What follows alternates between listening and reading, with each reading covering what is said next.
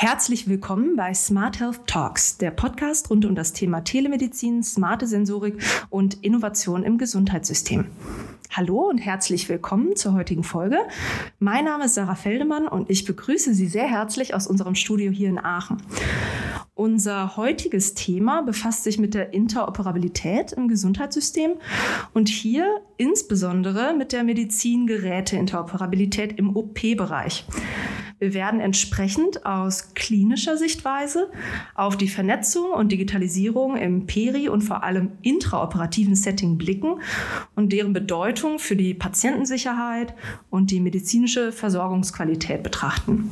Heute zu Gast bei uns im Studio dürfen wir zu dieser Thematik Herrn Professor Klusmann begrüßen.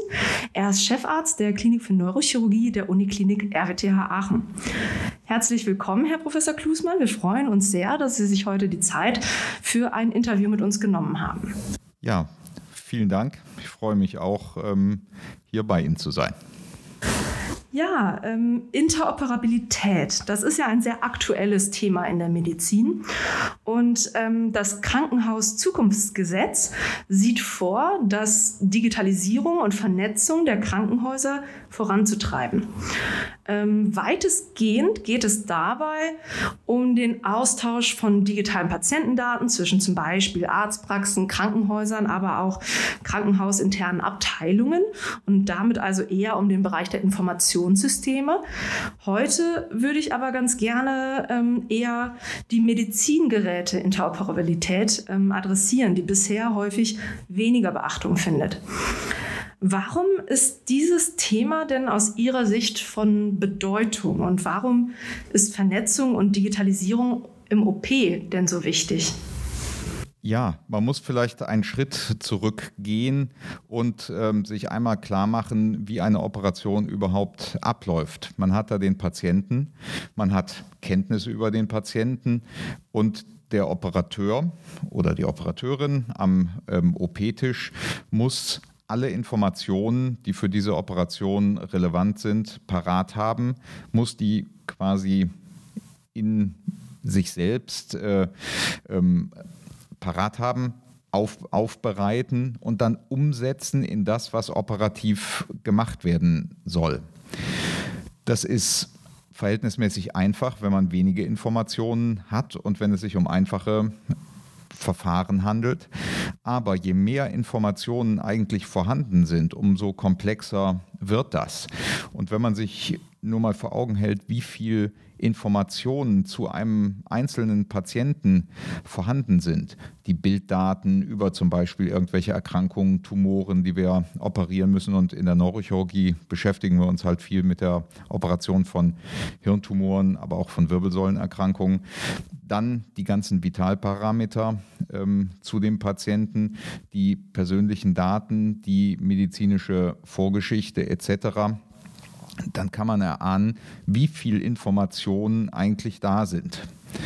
Und diese Informationen zu bündeln, zu extrahieren, das heißt, das, was mich nicht interessiert, ausblenden, zu sagen, das, was wichtig ist, muss man parat haben und muss das in seine Entscheidungsfindung einfließen lassen. Ähm, das ist, ist eine große Herausforderung. Und je mehr Informationen wir bekommen, und das ist natürlich im Rahmen der Digitalisierung so, dass die Informationsmenge deutlich zunimmt, umso schwieriger wird es zu filtern und dann auch wieder in operative Maßnahmen umzusetzen. Ähm, welche Anforderungen hätten jetzt Sie als Anwender in dem Sinne von interoperablen Systemen zum Beispiel an, an diese Technik? Also was wären aus Ihrer Sicht jetzt als Operateur, was, was brauchen Sie da? Also ganz wichtig ist, dass man sich auf irgendeinen gemeinsamen Standard berufen kann. Das heißt, wenn ich in den Operationssaal komme, dann muss ich erstmal sicherstellen, dass überhaupt der richtige Patient da ist.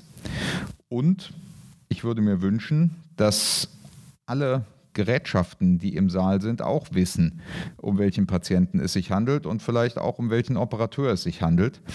Dann hätte man schon mal eine gemeinsame Grundlage, ähm, aufgrund derer man die weiteren Maßnahmen planen kann. Ähm, das, so etwas existiert heutzutage überhaupt nicht in dem OP. Sie, Sie sitzen in der Mitte eines OPs. Ähm, um sich herum haben Sie viele Geräte, wo Sie wenn zum Beispiel eine Namenseingabe gefordert ist, wo Sie in jedes einzelne Gerät den Namen und ähm, das Geburtsdatum des Patienten zum Beispiel wieder eingeben müssen. Sie verschreiben sich einmal und Sie finden die Daten hinterher nicht mehr wieder und Sie können die Daten nicht mehr zusammenbringen.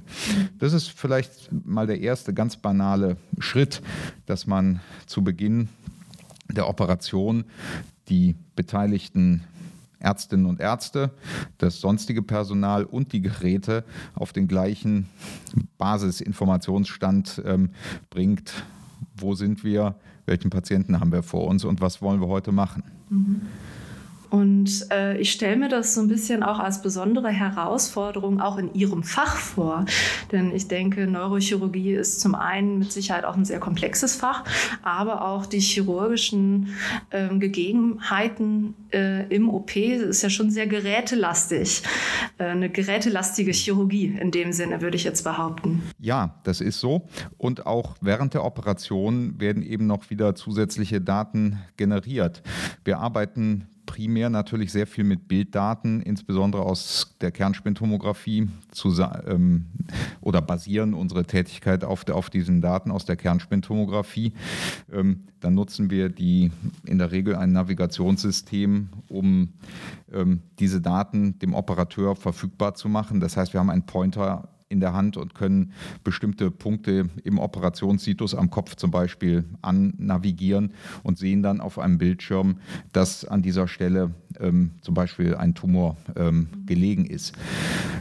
Wir arbeiten aber auch oft mit intraoperativer Funktionsüberwachung, zum Beispiel Stimulationsmonitoring evozierter Potenziale und ähm, erhalten kontinuierlich Informationen über den Funktionszustand.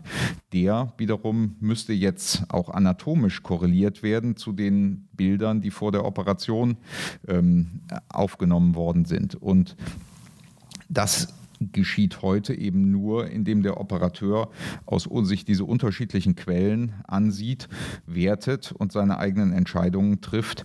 Und ähm, da könnte man, wäre natürlich ein eine besseres Zusammenarbeiten der Geräte, dass man zum Beispiel einen ähm, Masterbildschirm hat, auf dem sowohl die äh, Bilddaten als auch die Daten des Operationsmikroskopes und vielleicht auch die Daten der Funktionsüberwachung des Patienten ähm, zusammenlaufen, wäre natürlich extrem hilfreich und das würde den Operateur entlasten. Aber das hat auch gewisse Grenzen, weil ähm, diese, die Informationsflut natürlich auch nicht ähm, überhand nehmen darf. Das menschliche Gehirn ist in der Lage, sehr gut zu filtern. Das heißt, man sieht und merkt und hört nur das, äh, worauf man sich wirklich konzentriert. Und ähm, das müssen die, auch die vernetzten Geräte erst noch lernen.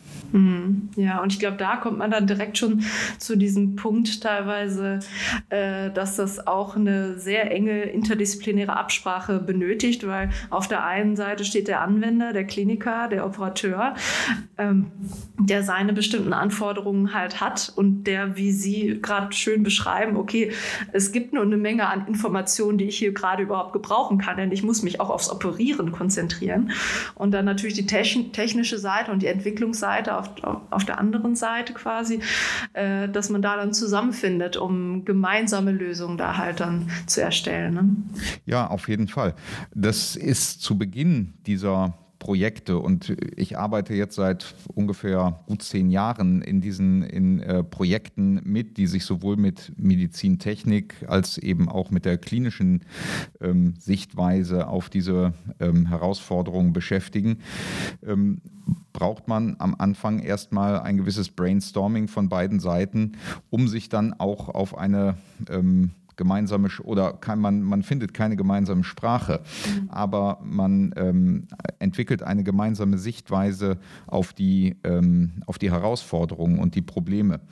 Und ähm, man, wir Kliniker werben dann für ein gewisses Verständnis bei den Entwicklern dafür, dass möglichst eben die Dinge entwickelt werden, die für uns auch irgendwann mal umsetzbar und nutzbar sind. Und ähm, die ähm, von Seiten, von Seiten der, der technischen Entwickler ist äh, so ein gewisses medizinisches Verständnis, ähm, was, wir, was wir da reinbringen und ähm, die Versuche zu erläutern, in welche Richtung man Dinge entwickeln sollte, ähm, auch wichtig um, ähm, und bereichert, glaube ich, auch das. Und diese Zusammenarbeit macht ausgesprochen viel Spaß. Weil das ist auch ist eine, sich, sich aus unterschiedlichen Richtungen einem gemeinsamen Problem zu ähm, stellen, ist eine, eine tolle Sache. Ja.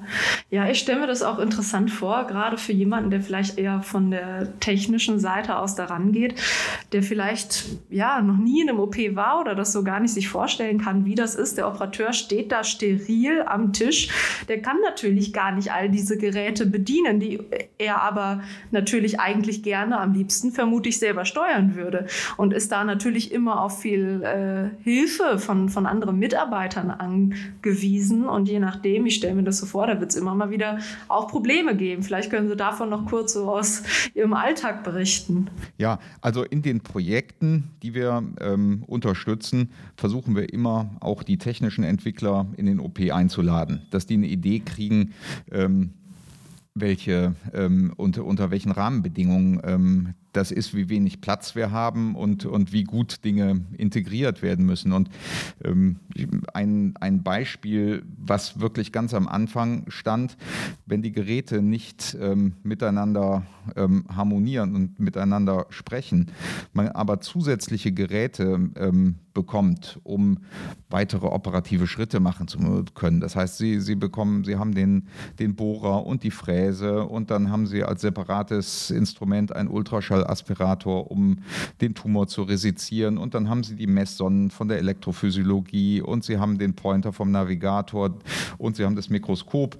Ähm, es, es, ergibt sich so, dass sie dann irgendwann acht unterschiedliche Fußschalter unter dem OP-Tisch stehen haben. Sie sehen die nicht, sie können das optisch nicht kontrollieren und sie tasten immer mit den Füßen da unten rum. Und ich habe irgendwann mal gesagt, dass äh, der Chirurg dann irgendwann eine, ähm, ein Zusatzstudium als, äh, als Kirchenorganist äh, braucht, weil ähm, sein, seinen Füßen mehr abverlangt wird, ähm, als die eigentlich leisten können. Und dann kommt noch dazu, und das war auch so ein ganz wesentlicher Punkt, wenn Sie Auto fahren, dann wissen Sie, wo Ihre Pedale sind. Sie haben drei oder mittlerweile äh, bei der Elektromobilität überwiegend nur noch zwei Pedale und Sie wissen, wo die sind und Sie wissen genau, was die machen. Wenn Sie unter dem OP-Tisch die locker verschiedlichen, acht unterschiedlichen Pedale haben, dann ist die Wahrscheinlichkeit, dass Sie erstmal auf das falsche Pedal treten, wenn Sie irgendwas machen wollen, sehr, sehr hoch.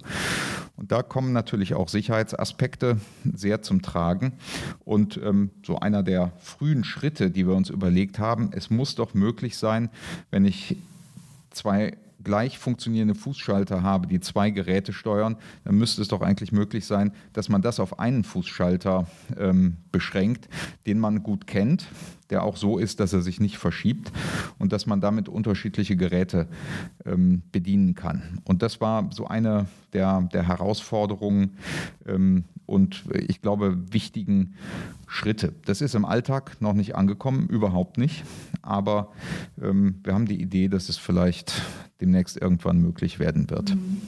Ich finde, Sie haben da ein also sehr, sehr schönes, äh, anschauliches Beispiel gerade gebracht, äh, was sich mit Sicherheit viele, die wie gesagt nicht operativ tätig sind, gar nicht, äh, ja, sich dieses Bild davon gar nicht machen. Selbst andere Ärzte, die in anderen Bereichen tätig sind, können sich das wahrscheinlich so in der Form gar nicht vorstellen, ähm, ja, wie das dann im Alltag teilweise ausschaut.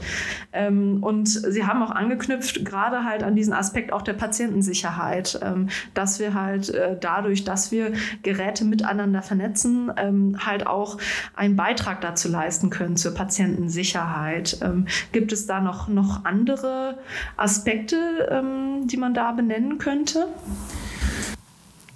Patientensicherheit spielt, ähm, spielt eine ganz, ganz große Rolle und etwas so Banales wie, dass der Patient im OP-Saal erstmal als der Richtige identifiziert wird und dass alle Geräte, die vor Ort sind und die eingesetzt nehmen, wahrnehmen, dass das der, der Patient ähm, oder die Patientin ist, das ist schon mal eine Grundvoraussetzung. Und dann gibt es natürlich eine ganze Menge Sicherheiten, die man dadurch einpflegen kann, dass man gewisse Standardschritte vorgibt, dass ähm, zum Beispiel ähm, das Röntgengerät sich nicht auslösen lässt, bevor ähm, im, im Saal die entsprechende Sicherheit äh, hergestellt worden ist. Dass zum Beispiel, wenn ein Röntgengerät bedient wird und man sich die Bilder auf dem Monitor anguckt, dass das Licht abgedunkelt werden, werden muss. Sie applizieren mehr Röntgenstrahlung, wenn sie Deckenbeleuchtung noch anhaben. Das heißt, solche, solche Dinge, entweder als Vorschlag oder als Automatismus hinterlegt, führen dazu, dass die Strahlenbelastung in den OPs reduziert werden kann. Wir haben ein Projekt gemacht ähm, oder um, umgesetzt, wo wir die intraoperative Bildgebung implementiert haben und ähm, mit, einer, mit einem Computertomographen und seitdem unsere komplexen Wirbelsäulenoperationen navigiert und strahlungsfrei machen können. Das die, der Aspekt der Patientensicherheit liegt hier darin, dass äh, wir eine unmittelbare Kontrolle über das Operationsergebnis schon während der Operation haben, auch möglicherweise schnell korrigieren können. Und ähm, der Personalschutz liegt darin, dass das Personal bei dieser OP im Gegensatz zu den konventionellen Verfahren überhaupt keiner Strahlenbelastung mehr ausgesetzt ist. Mhm. Das heißt also, wir haben eine Kombination aus ähm, wenn wir die technischen Möglichkeiten, die sich ergeben, nutzen, dass wir sowohl ähm, zur Patientensicherheit, aber auch zum Arbeitsschutz beitragen können. Ja, zwei Fliegen mit einer Klappe. Ja. genau. Ähm, Sie hatten auch vorhin gesagt, dass Sie natürlich, dass es halt auch Hürden gibt. Ne? Also dass natürlich vieles in der Entwicklung ist. Sie sind bereits ähm, auch lange in verschiedenste Projekte involviert gewesen als klinischer Partner, ähm, die sich mit diesem Bereich auseinandersetzen. Aber was sind denn genau die Hürden und ähm, wie, wie erleben Sie das? Was glauben Sie? ähm, wie das sein wird im klinischen Alltag, das auch tatsächlich zu implementieren? Die größte Hürde, die ich heute sehe, ist, dass, die, dass die, diese, diese Vernetzung im OP, insbesondere die offene Vernetzung, ähm, noch nicht etabliert ist. Das heißt, wenn ich heute eine Entscheidung treffe und ein Gerät beschaffe, dann weiß ich in erster Linie, dieses Gerät wird mit seinem gekauften Zubehör gut funktionieren. Und wenn ich ähm, dieses Gerät ergänzen will oder möchte, möchte eine, eine Kamera ersetzen oder ähnliches, bin ich darauf angewiesen, wieder genau die vorgegebene Kamera des jeweiligen Herstellers zu kaufen. Selbst wenn ich wüsste, dass ein anderer Hersteller eine bessere oder vielleicht günstigere Kamera zu diesem System anbieten würde, könnte ich das nicht implementieren, weil es im Rahmen der ähm, Zulassung und der Sicherheitsstandards nicht, ähm, nicht möglich ist, einzelne Komponenten auszutauschen.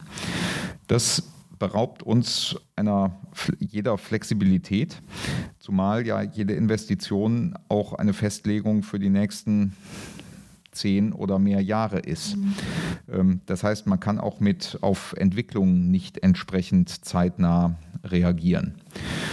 Die Motivation der Hersteller, sich für diese Interoperabilität ähm, zu öffnen, ist primär bei vielen nicht besonders groß, weil die denken, wenn ich mein geschlossenes System verkaufe und ich bin sicher, dass das jetzt zehn Jahre betrieben wird, dann ist mir das lieber, als ähm, wenn möglicherweise bestimmte Komponenten gar nicht gekauft werden oder durch andere ersetzt werden.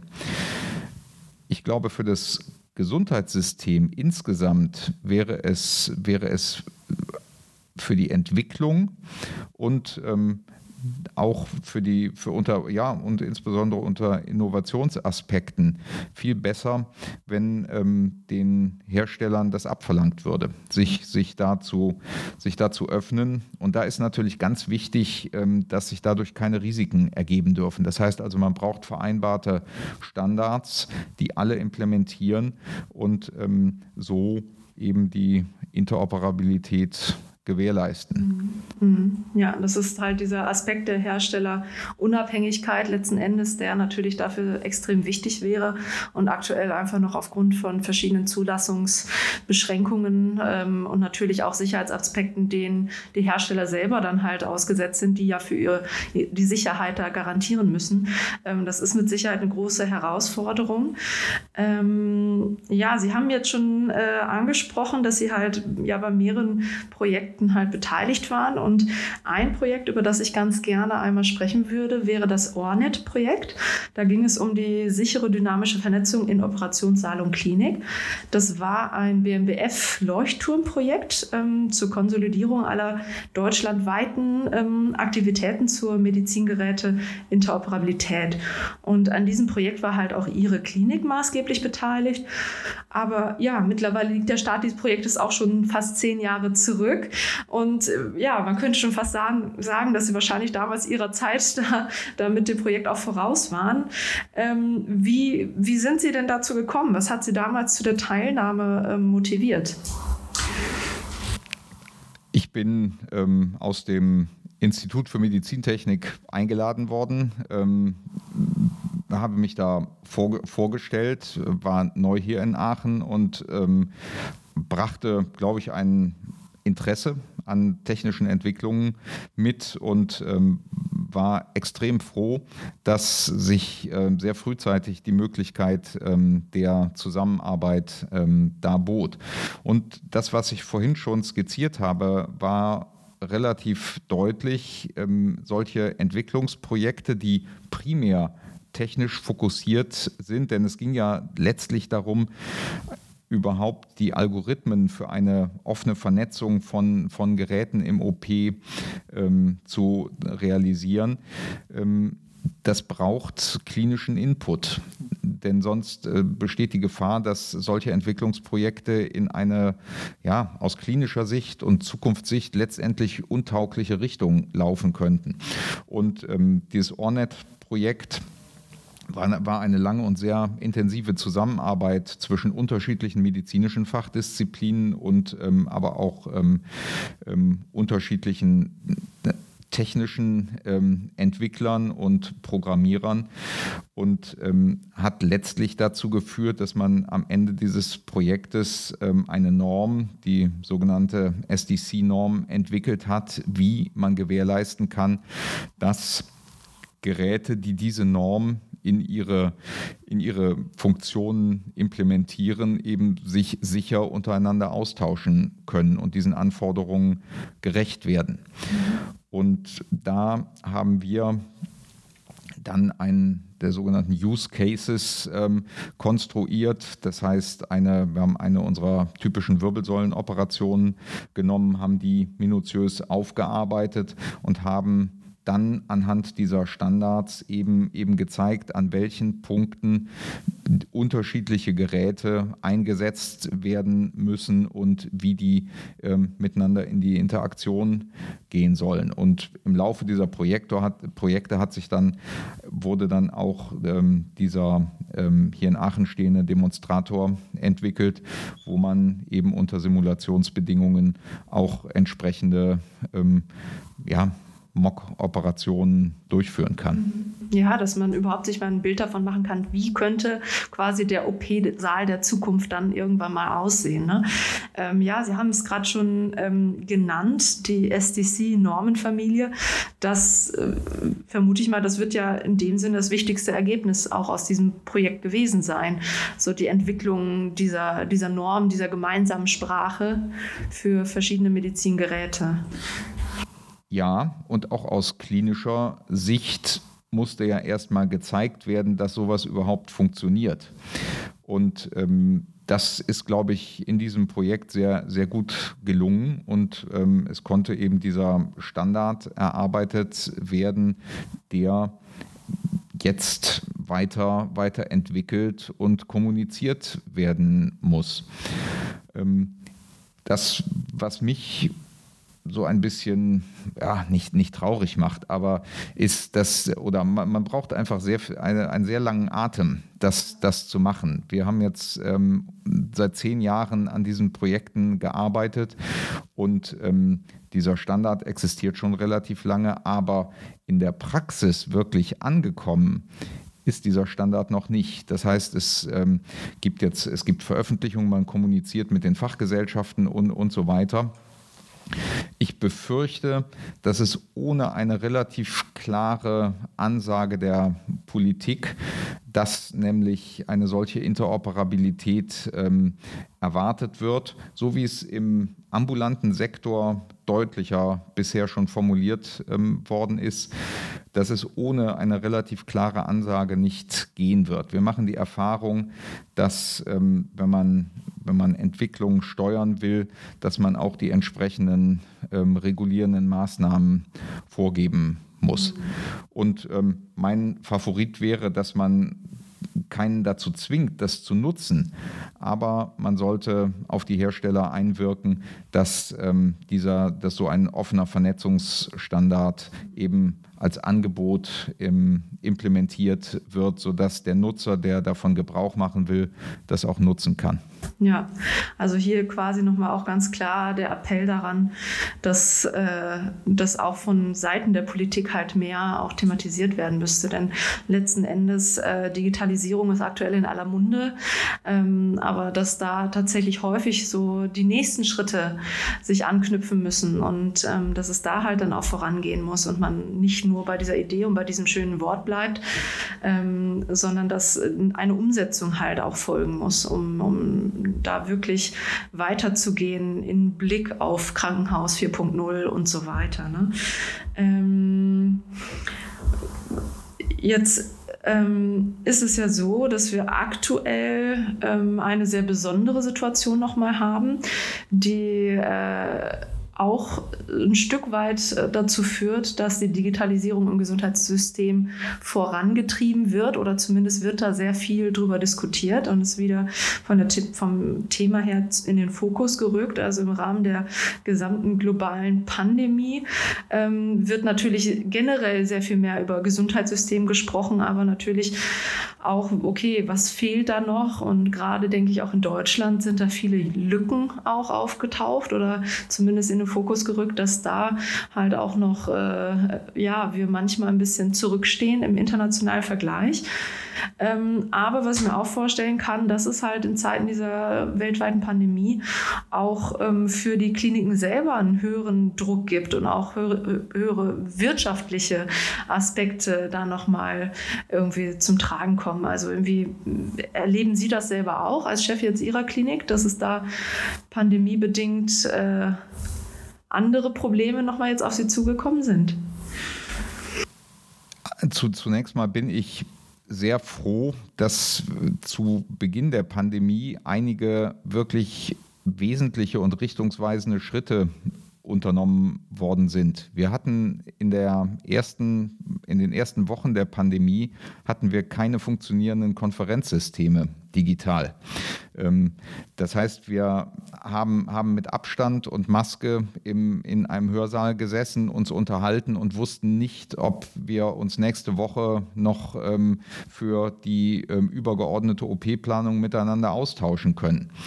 Und dann wurden zum Glück doch wirklich sehr schnell und für mich nach wie, also für mich fast unfassbar schnell die ents entsprechende Systeme ähm, beschafft, etabliert und innerhalb von drei Wochen ähm, waren wir glaube ich, schon kleine Profis, was äh, unsere digitalen ähm, Konferenzen, den Austausch untereinander angeht. Und über das Jahr der Pandemie haben wir auch, haben wir, lernt man natürlich viel dazu. Man lernt dazu, wo einem der Einsatz dieser Medien nutzt, wo er auch vielleicht das äh, reale Zusammentreffen nicht gleichwertig ersetzen kann. Und ähm, insofern ziehe ich erstmal eine, ein, ein positives Fazit.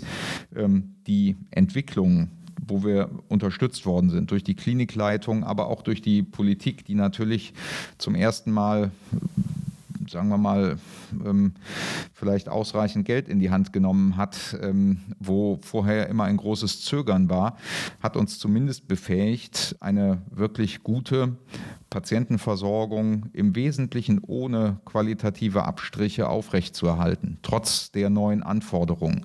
Das heißt, ähm, so schrecklich die Pandemie für uns alle und insbesondere natürlich für betroffene Patientinnen und Patienten ist, ähm, haben wir in den letzten zwölf Monaten einen Riesenschritt nach vorne gemacht, was nämlich Erkenntnisse ähm, mit sich bringt, wo uns Digitalisierung eben wirklich nutzen kann. Ähm, der Druck auf die, auf die Kliniken ist natürlich da, weil die Covid-Erkrankung in den Vordergrund geschoben wird. Wir müssen als Kliniker, jeder in seinem Fach, dafür kämpfen, dass es gleich schwere Erkrankungen auch in unserem Fachgebiet gibt, die versorgt werden müssen, ähm, die auch hinter der Covid-Versorgung nicht zurückstehen dürfen. Ähm, und insofern ist der Druck insgesamt natürlich größer, größer geworden. Die Ressourcen sind knapp oder knapper.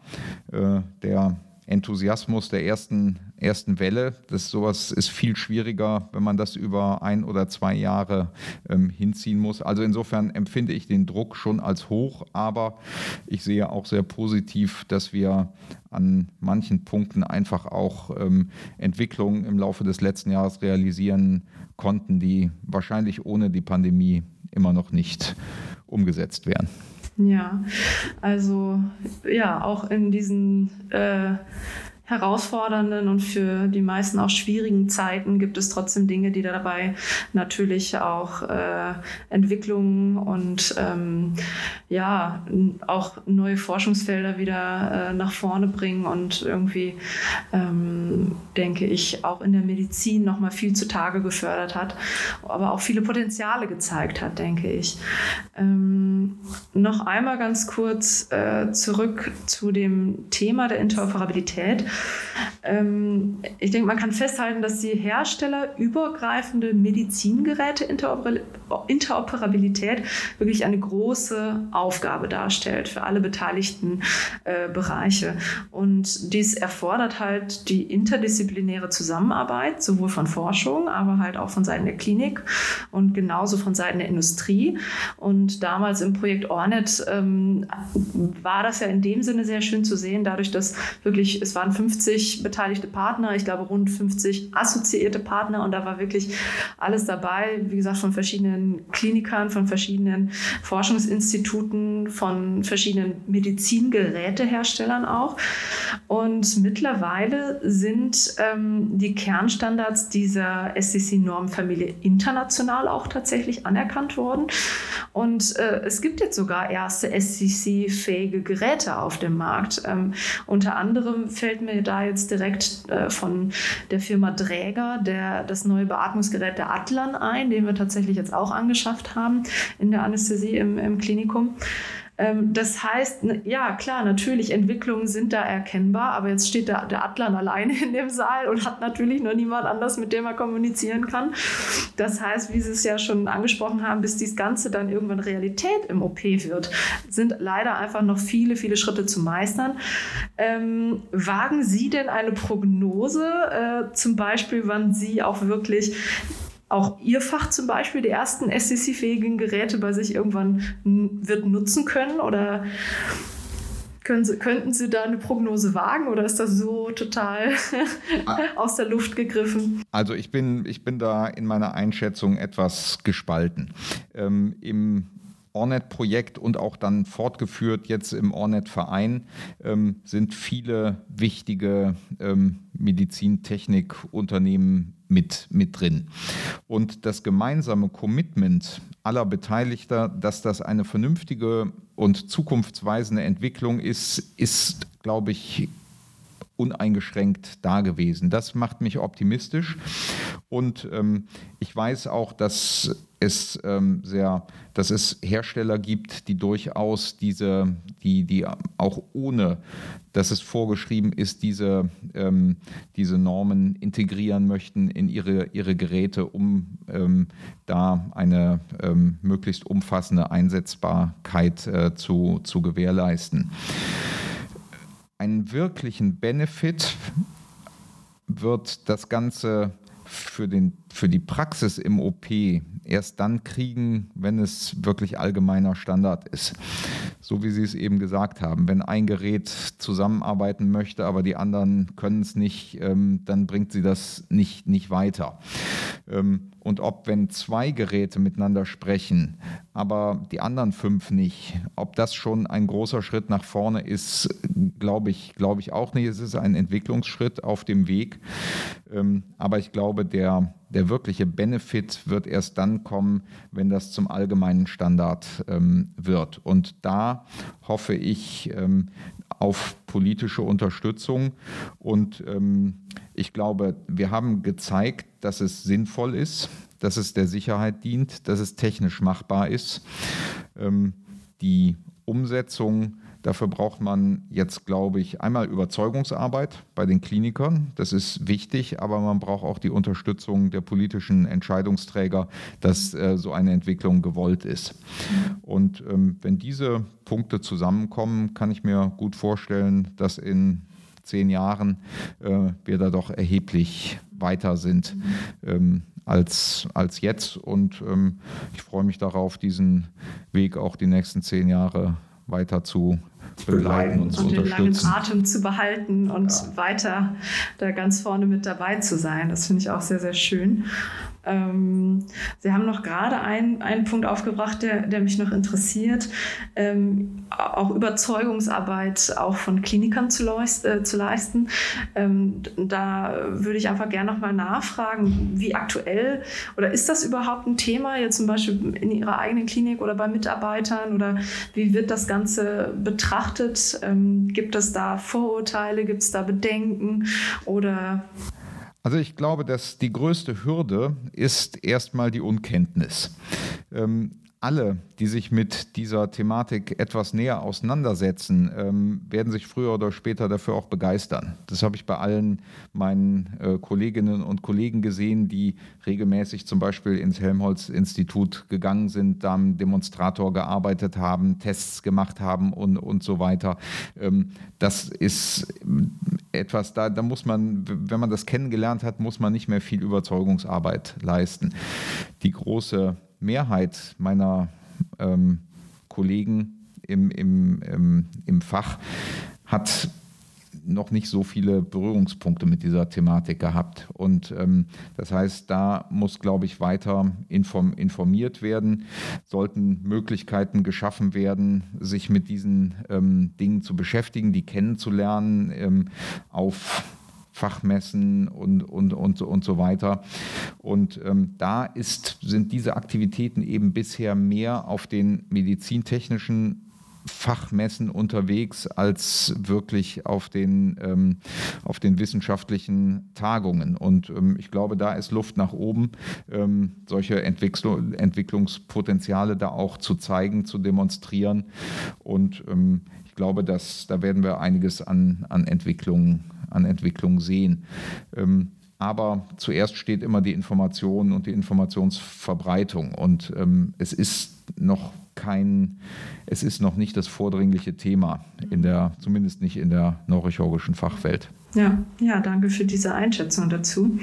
Ähm, aber auch, wie gesagt, schön auch zu hören, dass alle diejenigen, die damit in Kontakt gekommen sind und die äh, sich mal selber wirklich ein persönliches Bild davon machen konnten, dass sie eigentlich immer direkt überzeugt waren und das dann auch zu wertschätzen wussten und gesehen haben, ja, Mensch, das ist doch eine tolle Sache. Ähm, ja, wir kommen so langsam zu, zum Ende oder Richtung Ende und da würde ich Sie ganz gerne so zum Abschluss einmal fragen, gibt es noch irgendwelche anderen Forschungs- oder Anwenderinteressen, die Sie hätten in diesem Bereich ähm, zu, an der Schnittstelle zwischen Medizin und Technik? Entweder irgendwas, was Ihr eigenes Fachgebiet jetzt irgendwie anbetrifft, dass Sie sagen, okay, diese technischen Entwicklungen wären genau in meinem Fach noch äh, irgendwie super interessant oder andere Forschungen Forschungsinteressen im Bereich der Interoperabilität oder gibt's da, haben Sie da Ideen? Also eins meiner Lieblingsprojekte oder meiner Lieblingsideen ist ähm, der zentrale chirurgische Monitor. Ähm, das heißt, ein Monitor in der Nähe des Operateurs, wo vielleicht gesteuert vom Operateur die relevanten Daten und Informationen gezeigt werden können. Und ähm, das ist, ist, äh, wäre ein großer, ein großer Schritt nach, nach vorne, der den Operateur auch in die Lage versetzen würde, eben präziser, seine, die, die notwendigen Informationen präziser und ohne Aufwand zu, zu erhalten dann vielleicht auch auszuwählen, welche er in welcher Phase der Operation gerne sehen möchte.